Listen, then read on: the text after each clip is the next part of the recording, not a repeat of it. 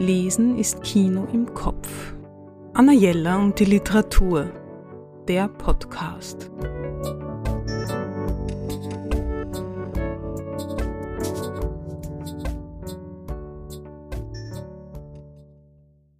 Diesmal ein berührendes Buch der Erinnerung.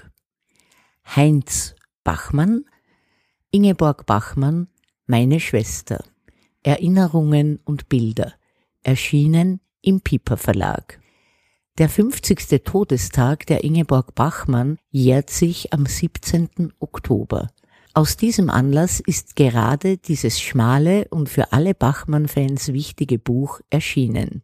Es ist erfreulich, dass Heinz Bachmann der Bitte des Verlags nachgekommen ist und seine Erinnerungen an die Schwester nun einem breiten Publikum zugänglich macht.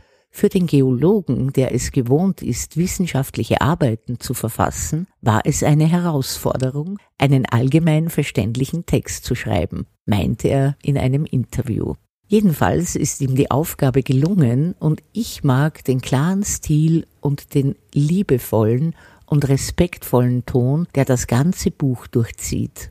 Ich lese Bachmann-Texte seit meiner Teenagerzeit, also schon ziemlich lange, und ich lese einzelne ihrer Werke immer wieder. Besonders oft die lange Erzählung Drei Wege zum See, in der sie ihrem Bruder ein literarisches Denkmal setzt.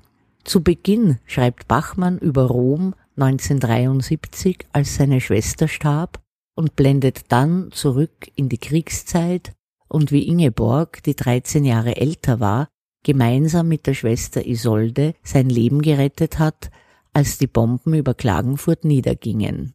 Die Bachmanns lebten in bescheidenen Verhältnissen, und Heinz beschreibt seine Schwester Ingeborg als einen Menschen, der seiner Familie lebenslang sehr verbunden blieb. Das Verhältnis zu ihrem kleinen Bruder war immer ein besonders herzliches und inniges, und wir erleben in seiner Erinnerung eine lebenslustige Frau, die trotz ihrer Berühmtheit nicht die Bodenhaftung verlor. Das Leben der Ingeborg Bachmann ist schon lange gut dokumentiert, aber die Erinnerungen ihres Bruders eröffnen eine sehr private Sicht auf die Kriegsjahre, auf ihre Wiener Jahre, auf Bachmanns rast- und ruhelose Zeiten, in denen sie viel reiste, und auf die letzten Jahre in Rom.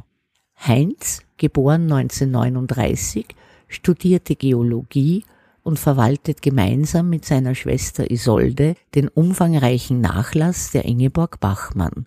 Er lebt mit seiner Frau Sheila in der Nähe von Oxford.